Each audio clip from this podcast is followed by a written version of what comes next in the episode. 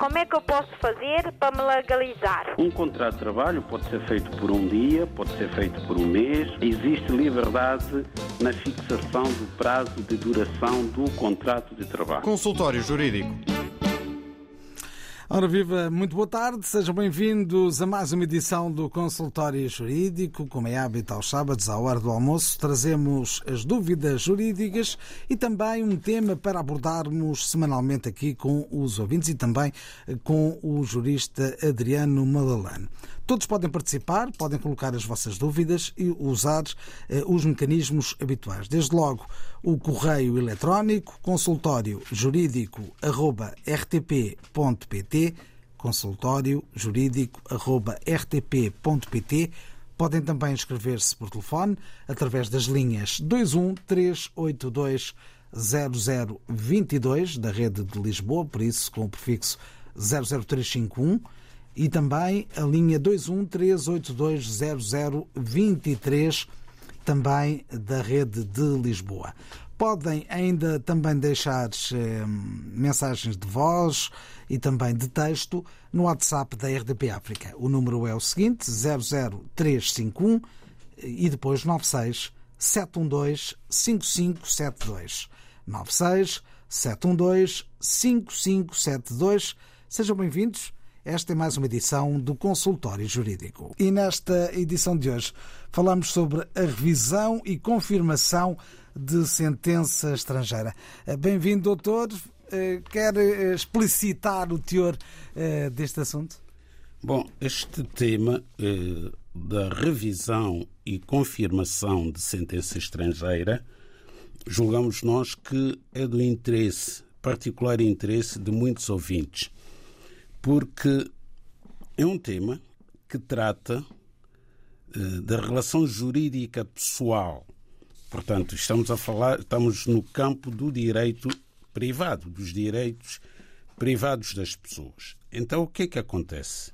Sobretudo por causa da imigração e também da emigração de cidadãos portugueses que vão viver para o estrangeiro e dos cidadãos estrangeiros que decidem vir viver para Portugal, Acontece muitas vezes que as pessoas eh, contraíram eh, casamento nos seus países de origem, em que um dos cônjuges é cidadão português.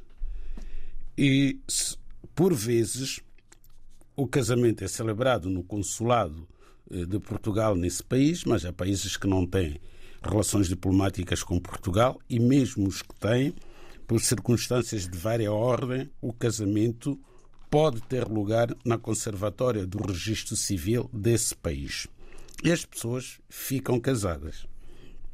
Depois, acontece por vezes que essas pessoas divorciam-se eh, de acordo com a lei do país do casamento, lá onde se encontram a viver. E já divorciados, ocorre por vezes um dos cônjuges, ou ambos, dos ex-casados, porque já deixaram de ser cônjuges, vir viver para Portugal. Bom, vamos pegar numa hipótese concreta de, um, de, um, de uma cidadã portuguesa, por hipótese, casada com um cidadão cabo-verdiano em Cabo Verde, de acordo com a lei cabo-verdiana. Esse casamento é válido, as pessoas tornam-se casadas. E Chega a uma determinada altura, estas duas pessoas que casaram, de acordo com a lei cabo-verdiana, entendem divorciar-se e divorciam-se em Cabo Verde. Agora, o cônjuge português, quando volta a Portugal, perante as autoridades portuguesas, é considerado solteiro caso não tenha feito a transcrição do casamento celebrado de acordo com a lei de Cabo Verde para a ordem jurídica portuguesa. Daí a necessidade de atualizar o Estado Civil do cônjuge português, fazendo a transcrição do casamento celebrado num país estrangeiro para a ordem jurídica portuguesa. É um processo meramente administrativo. Mas quando existe divórcio, o divórcio não pode ser transcrito para Portugal de forma meramente administrativa.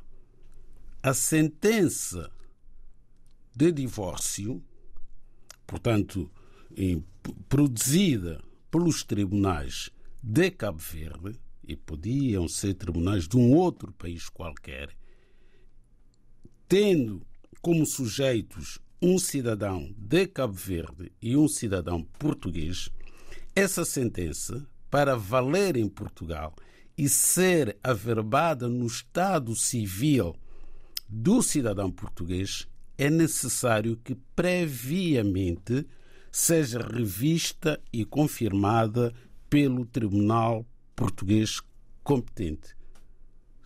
Normalmente o Tribunal da Relação de Lisboa, porque grande parte das pessoas tem a morada em Lisboa.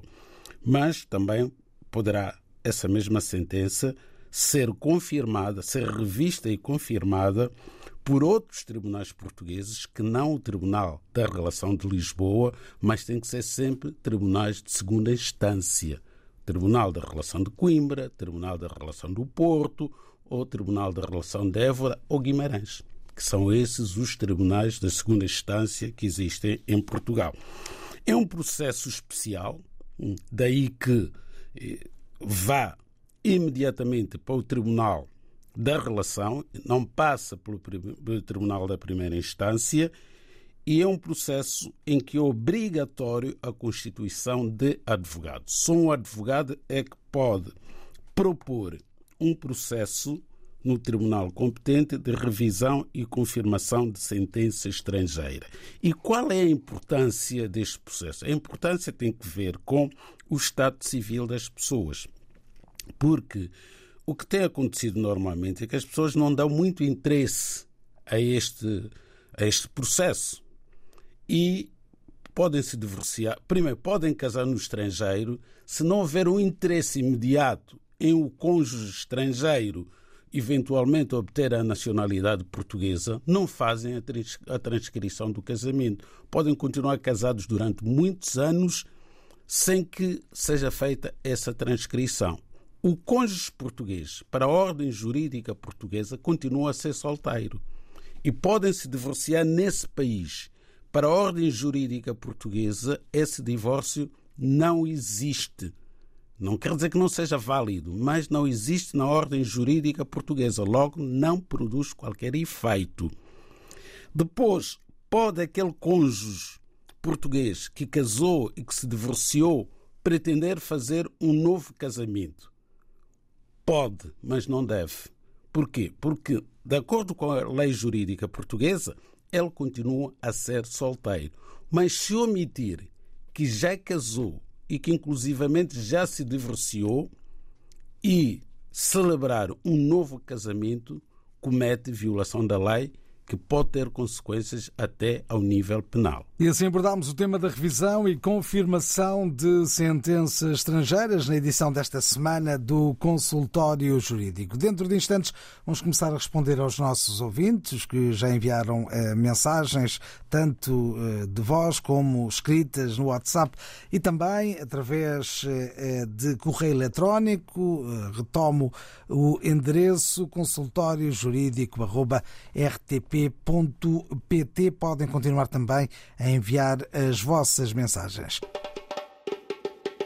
Como é que eu posso fazer para me legalizar? Um contrato de trabalho pode ser feito por um dia, pode ser feito por um mês. Existe liberdade na fixação do prazo de duração do contrato de trabalho. Consultório Jurídico.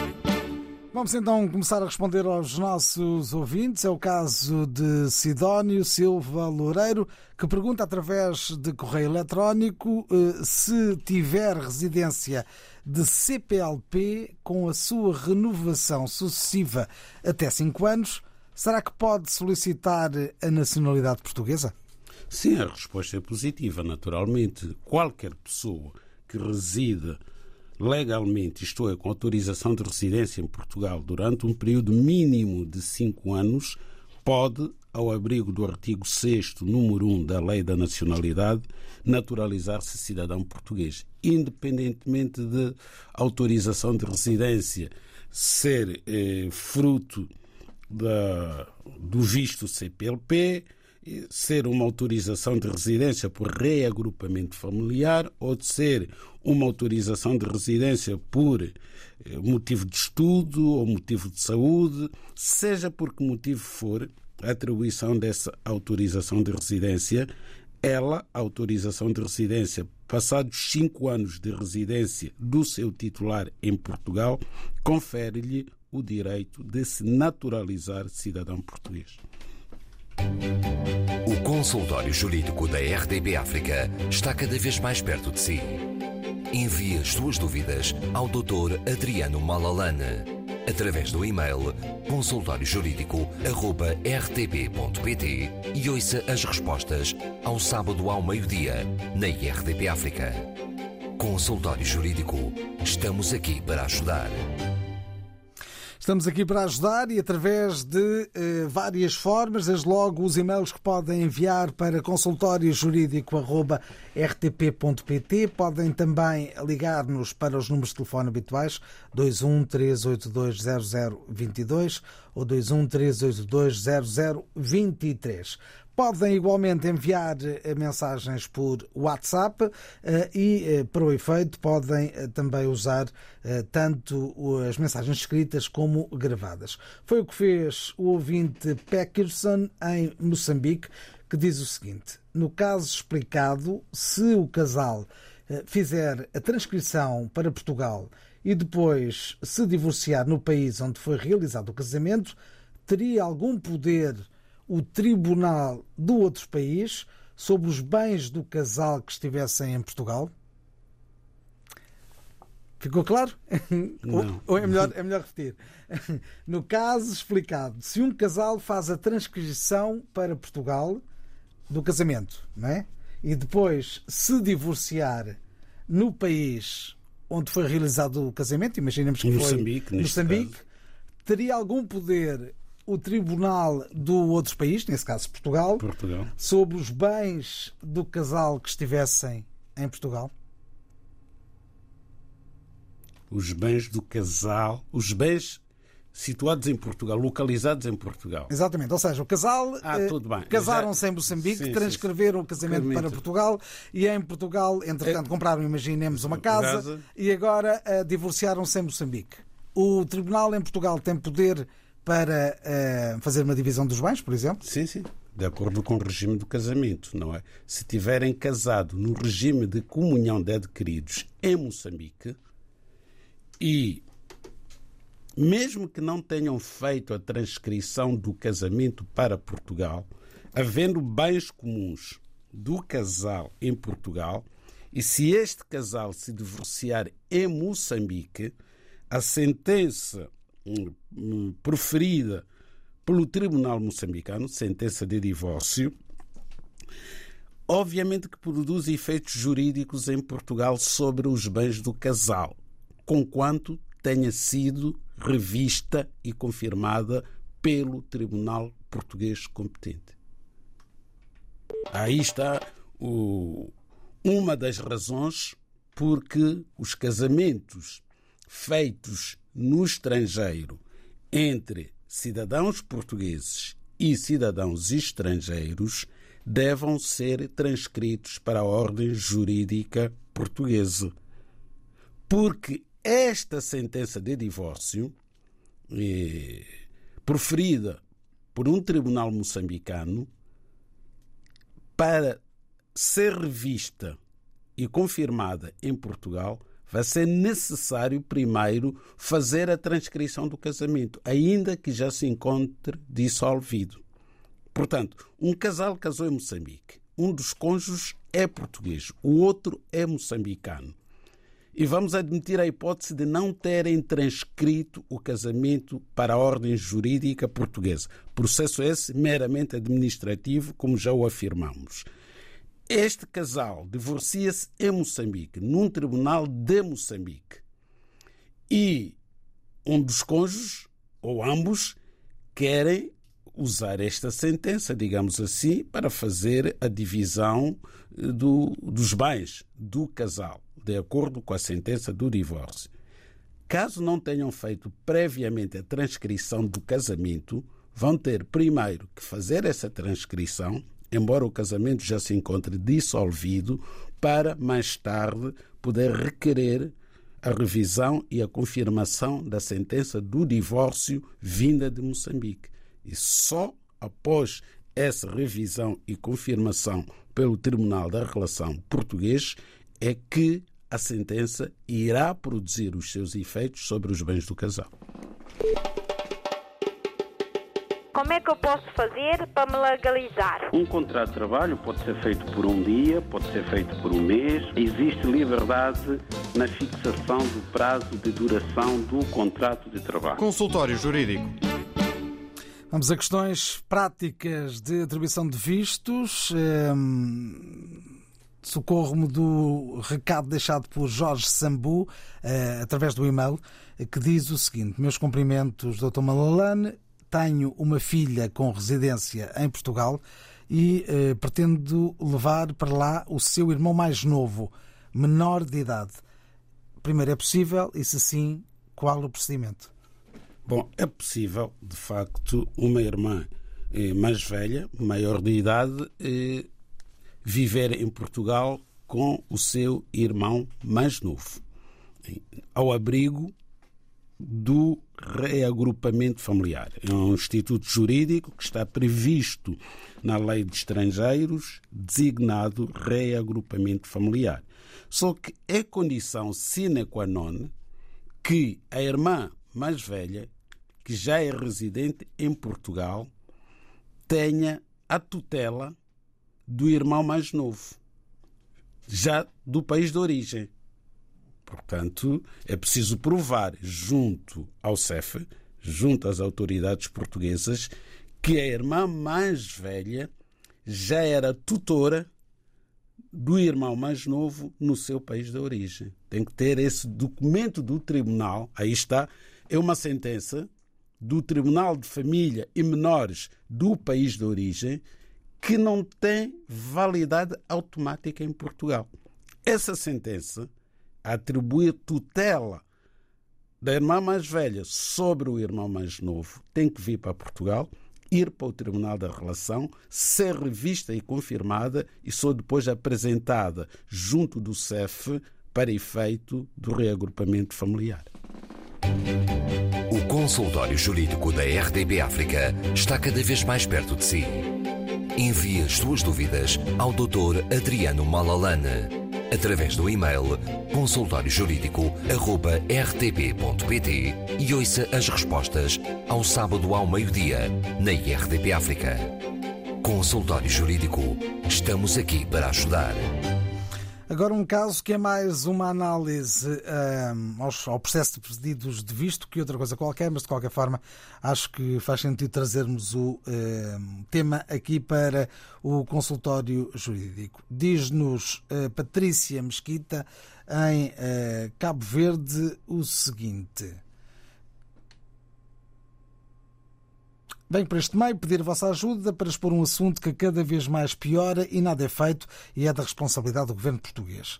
Enviei carta detalhada aos órgãos de comunicação social para eh, que possa ser eh, realizado algum, algum tipo de eh, investigação ou intervenção. Dada a seriedade e profissionalismo eh, jornalístico eh, da vossa entidade, penso que poderiam ter interesse em fazer também uma abordagem sobre este assunto. Estou totalmente disposta a esclarecer melhor o sofrimento que o cabo-verdiano passa para tentar passar uma semana de férias na Europa ou ir tratar de um assunto ou encontrar-se com um familiar ou até deslocar-se para ir ver um filho nascer. Neste momento é-lhes negado o direito de fazer uma marcação para pedir visto o site português onde são obrigados a fazer marcação eh, nem tem a opção de agendamento, nem para esta semana, nem para os próximos meses ou anos. Isto é o relato de uma portuguesa em Cabo Verde. Nós, portugueses, não temos noção do que é isto. Temos um passaporte que nos permite viajar para quase eh, qualquer parte do mundo, sem ter de passar pela humilhação e dificuldades que os cabo-verdianos passam para obter um visto de entrada no espaço Schengen. Eh, nós, portugueses, somos livres e por que razão eh, Portugal se acha no direito de negar essa liberdade ao povo cabo-verdiano com quem diz ter acordos bilaterais. pede ajuda para acabar com esta injustiça. Na prática, é uma abordagem que faz aqui eh, e apresenta também algumas notícias que foram publicadas nos últimos tempos sobre a forma como são pedidos vistos nos diversos eh, países. Que comentário é que lhe merece este, este recado, vá lá, eh, deixado, este alerta deixado pela Patrícia Mesquita?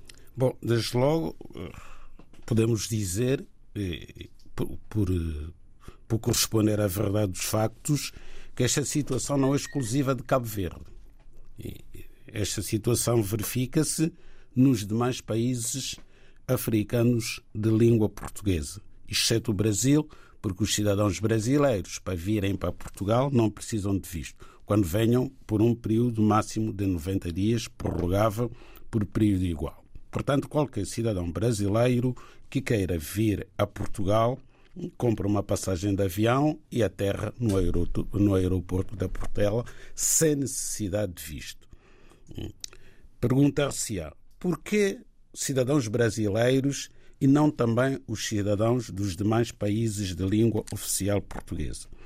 A resposta é que Portugal e o Brasil têm um tratado de igualdade de direitos e deveres. É um acordo bilateral que existe apenas e só entre Portugal e Brasil, que permite aos, aos brasileiros virem para Portugal sem necessidade de visto, da mesma forma que os portugueses que queiram ir de férias ao Brasil também não carecem de visto. No caso do visto de trabalho não é assim? Não, no caso do visto de trabalho já é diferente. Estamos a falar de um visto de curta, curta duração, duração exato, quando eles vêm, os brasileiros, por um período máximo de 90 dias, que pode ser prorrogado por período igual. E quando os portugueses também vão ao Brasil, e por motivo de férias, ou motivos de natureza familiar, outro motivo qualquer, mas apenas eh, para resolverem alguns assuntos e regressarem para Portugal. Daí que nessas deslocações seja obrigatório ter uma passagem de ida e volta, não sem prejuízo da isenção de visto.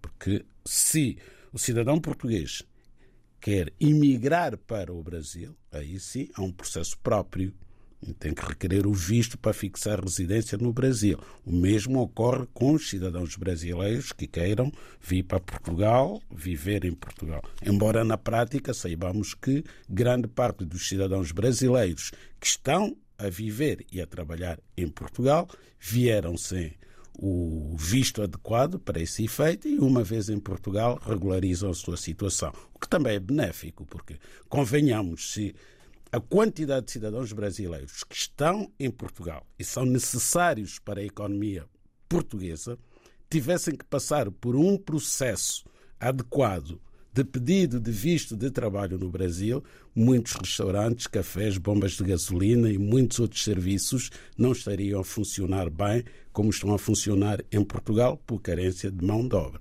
Portanto, os brasileiros eh, beneficiam dessa prerrogativa de entrarem sem visto para depois se fixarem e começarem a trabalhar em Portugal. Ainda bem, porque a Segurança Social Portuguesa precisa desses trabalhadores e nós também precisamos, não é? Que uh, os serviços tenham essa mão de obra, muitas vezes qualificada, e que não encontramos aqui em Portugal e que vai suprir, digamos assim, a falta de mão de obra, a carência que existe, até porque muitos jovens portugueses preferem ir trabalhar para o estrangeiro, onde ganham três, quatro vezes mais do que se ganha em Portugal, não é? Do que ir trabalhar em Portugal. Ora bem, mas voltando a essa questão que a nossa ouvinte nos coloca, é uma questão pertinente. E tem havido um esforço por parte de Portugal para resolver esta questão com a instalação dos centros de visto em Maputo, em Luanda, em Cabo Verde e também com a entrada em vigor deste visto CPLP. Vem tentar facilitar a concessão de visto. Mas o problema existe e, e o problema não se vai resolver enquanto os países, já não é só Portugal, também os países africanos de língua oficial portuguesa não avançarem para um patamar não é, de igualdade de direitos e deveres entre Portugal e esses países, tal como aconteceu com o Brasil já há muitos, muitos anos. Antes da criação da CPLP, já havia esse tratado de amizade entre Portugal e Brasil. Por que não estender, digamos assim, esse tratado para outros países de língua oficial portuguesa? E não deixa de ser curioso, aliás, referir que dada esta dificuldade que a nossa ouvinte refere na obtenção de vistos, estamos a falar de vistos de curta duração, de pessoas que poderiam vir a Portugal por um mês, dois meses e voltam para os seus países, desde que comprovem efetivamente que vêm de férias, que nos seus países têm trabalho, que estudam, que não têm necessidade de vir fixar residência em Portugal. Eh, dizia eu que eh, há situações que nos chegam, chegam ao nosso conhecimento de cidadãos dos países africanos de língua oficial portuguesa que, dada a dificuldade de obtenção de visto no consulado de Portugal no respectivo país, recorrem à Espanha. Agora, quer dizer, um cidadão calverdiano, angolano ou moçambicano que deveria ter mais facilidade em conseguir um visto para vir a Portugal no consulado de Portugal, não é? Opta por ir pedir um visto ao consulado de Espanha e muitas vezes nem sequer vai à Espanha. Com visto para a Espanha, vem de avião à terra em Portela, visita os seus familiares e regressa ao seu país de origem. Está feita a abordagem a esta questão que é mais genérica, apresentada por Patrícia Mesquita através de e-mail. Como é que eu posso fazer para me legalizar? Um contrato de trabalho pode ser feito por um dia, pode ser feito por um mês. Existe liberdade na fixação do prazo de duração do contrato de trabalho. Consultório Jurídico. Agora, as palavras de Sandro, natural de São Tomé, eh, diz eh, através de e-mail eh, o seguinte: Sou estudante, tenho dificuldades na legalização porque o meu visto não é de estudante. Houve um erro na atribuição do visto. Como resolvo esta situação? Não trabalho e vivo no alojamento da escola. Pois bem, eh, o Sandro veio eh, de São Tomé e Príncipe para Portugal com visto. Provavelmente será um visto de curta duração, um visto Schengen, quando devia ter vindo com visto de estudo. Bom, o importante é que conseguiu vir e está a estudar. O resto depois se resolve. O que é que o Sandro tem que fazer? Tem que fazer um agendamento no CEF, Serviço de Estrangeiros e Fronteiras, para solicitar autorização de residência. Já não precisa de visto, está em Portugal e está a estudar. Pelo facto de se encontrar a estudar em Portugal e ter entrado legalmente no país, isto é, com visto Schengen, o Sandro adquiriu o direito a uma autorização de residência por motivo de estudo. É só uma questão a questão de agendar o pedido de autorização de residência, fazendo prova através da respectiva certidão de matrícula de que se encontra a frequentar um estabelecimento de ensino oficial em Portugal e apresentar o certificado de registro criminal do país de origem. Como é que eu posso fazer para me legalizar? Um contrato de trabalho pode ser feito por um dia, pode ser feito por um mês. Existe liberdade na fixação do prazo de duração do contrato de trabalho. Consultório Jurídico. Estamos no consultório jurídico e com as dúvidas que nos são colocadas pelos nossos ouvintes, eh, também por WhatsApp. O número é o 967125572, onde podem deixar as mensagens escritas ou eh, gravadas e também os números de telefone, o 213820022 e 213820023. Através de e-mail, o José Manuel Barbosa escreveu o seguinte. Sou cidadão português, eh, vivo na cidade de Santarém e tenho dupla nacionalidade, eh, também angolana, e por isso tenho o bilhete de identidade de cidadão nacional da República de Angola. Pergunto agora como posso renovar esse bilhete de identidade angolano, que não gostaria de perder. Bom, eh, julgamos nós, eh, mas isto o nosso ouvinte José Manuel Barbosa pode confirmar ligando para o Consulado de Angola aqui em Lisboa. Mas parece-nos que pode é obter passaporte angolano, uma vez que tem bilhete de identidade válido sem ter que se deslocar a Angola, pode obter o passaporte angolano no consulado de Angola em Lisboa e depois eh, viajar para Angola quando entender que o deve fazer, quando lhe aprover, e lá eh, renovar o bilhete de identidade, porque não, não temos conhecimento que o bilhete de identidade seja renovável no consulado, mas enquanto estiver válido, esse bilhete de identidade permite ao nosso ouvinte obter passaporte angolano no consulado de Angola em Lisboa. O consultório jurídico da RDB África está cada vez mais perto de si. Envie as suas dúvidas ao Dr. Adriano Malalane através do e-mail consultóriojurídico.rtp.pt e ouça as respostas ao sábado ao meio-dia na RDP África. Consultório Jurídico. Estamos aqui para ajudar. Estamos aqui para ajudar. Vamos agora ao telefone. Quem está do outro lado? Boa tarde. É, boa tarde, Francisco Souza. Senhor Francisco Souza, bem-vindo a esta emissão do Consultório Jurídico. Quer contar-nos a sua história? Bem, é, até não é, não é, contar, mas é para reservar. Acabei agora de ouvir o que o doutor disse do cidadão português e angolano que tem a dupla nacionalidade. Ele se, é só para dar um reforço. Ele se tem um bilhete de identidade angolano válido ou vencido, ele pode se dirigir ao consulado de Angola, em Arcângela Terra, onde o primeiro passo vai ter que tratar a inscrição consular, depois pode tramitar o resto da documentação. Passaporte, bilhete de identidade pode se emitir aqui no consulado. Muito bem, está dada a chega e é assim é que é, é dando é também este, fazendo esta observação que ajuda tanta gente. Obrigado okay. por ter ligado. Está bem, está bem, Cá está, mais uma chega de um ouvinte que está a acompanhar a nossa emissão e que também junta mais dados a esta que é a sua opinião em relação a este caso concreto. Quer, quer acrescentar? Não, só agradecer ao Sr. Francisco Souza porque eh, esta informação complementar eh, ajuda a, a, responder integralmente à dúvida colocada pelo Sr. José Manuel Barbosa de Santarém, que é português e angolano e que tem o seu bilhete de identidade angolano válido e uma vez que vai caducar, quer saber se o pode eh, renovar ou prorrogar aqui em Portugal. O Sr. Francisco Souza, a quem agradecemos, acaba de facto de nos esclarecer que é possível, hum, terá naturalmente que previamente fazer a sua inscrição consular como angolano no consulado de Angola em Lisboa e depois tramitar o resto em relação à sua situação como cidadão angolano. Agora, uma dúvida que tem sido mais ou menos habitual nas emissões eh, do consultório jurídico tem a ver exatamente com a nacionalidade eh, de filhos e netos de portugueses antes da independência.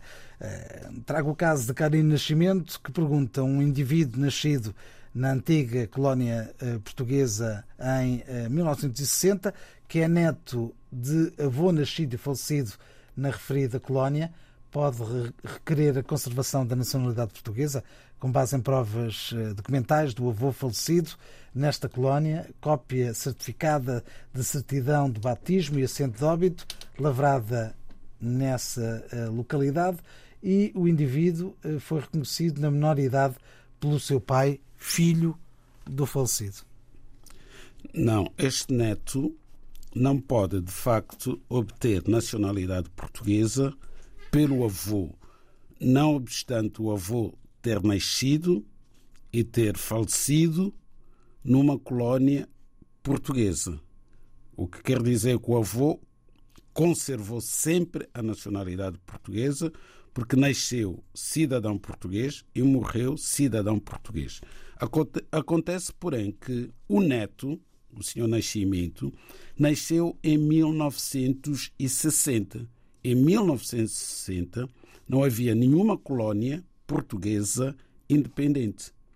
Todas as colónias portuguesas, exceção da Índia, não é que em 59 teve aqueles incidentes eh, que fazem parte hum, da história de Portugal, exceto a Índia, eh, a Índia, Goa, Damão, Dio, todos os países, todas as colónias portuguesas em África com, eram colónias e, e foi em 1960 que na prática começaram os problemas da independência, com os conflitos armados que se seguiram em três das cinco colónias africanas.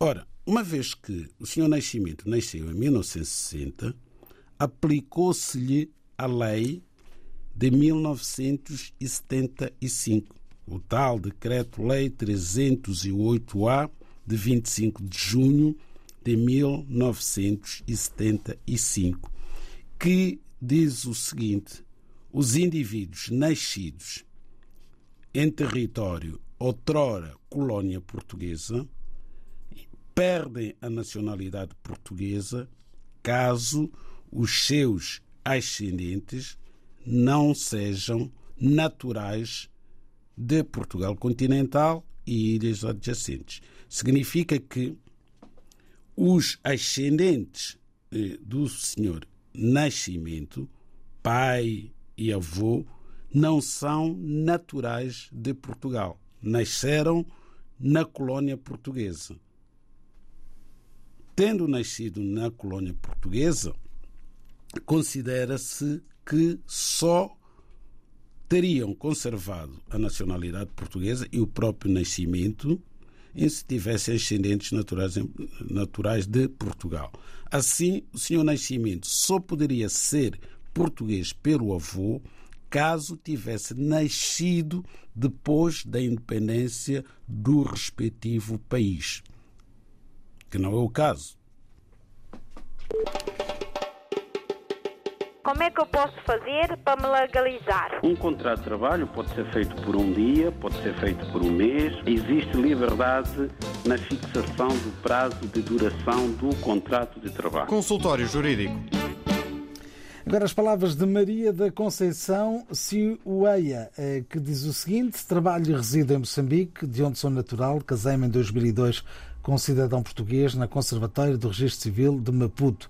Em 2006 eh, registámos o nosso casamento no Consulado de Portugal, em Moçambique, e o registro de nacionalidade eh, da nossa filha, hoje com 22 anos de idade. Infelizmente, em 2016 o meu marido faleceu, vítima de doença, e hoje pretendo adquirir a nacionalidade, mas o consulado diz eh, não ser possível porque o casamento ficou sem efeito.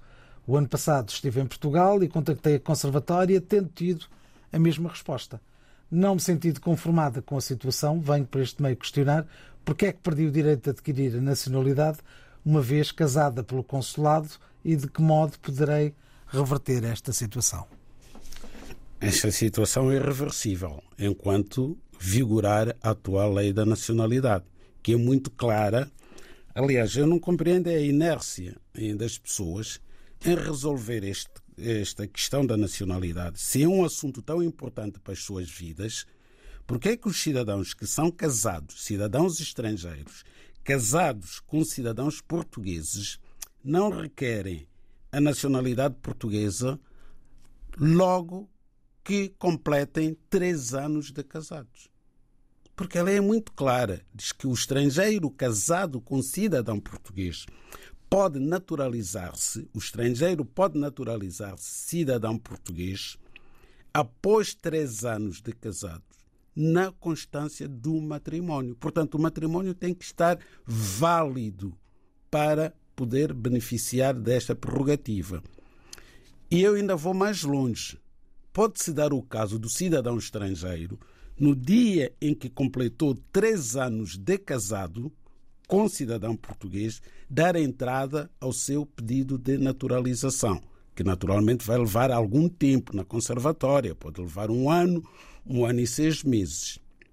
Se, na altura em que o conservador português for proferir o despacho de concessão da nacionalidade portuguesa ao cidadão estrangeiro, o cônjuge português tiver falecido, já não vai ficar português. Não obstante o pedido ter sido apresentado em, num período em que o marido ou a mulher portuguesa eram vivos. Daí a importância de, se querem efetivamente exercer um direito e beneficiar desse direito, retirar os efeitos jurídicos desse direito, não custa nada, até porque três anos passam muito depressa. Completados três anos, o cidadão estrangeiro dá imediatamente entrada ao seu pedido de naturalização. Agora, pretender que após a morte do marido ou da mulher portugueses, o cidadão estrangeiro possa ser português pelo casamento é impossível. E assim estivemos no consultório jurídico. Até para a semana. Como é que eu posso fazer para me legalizar? Um contrato de trabalho pode ser feito por um dia, pode ser feito por um mês. Existe liberdade na fixação do prazo de duração do contrato de trabalho. Consultório Jurídico.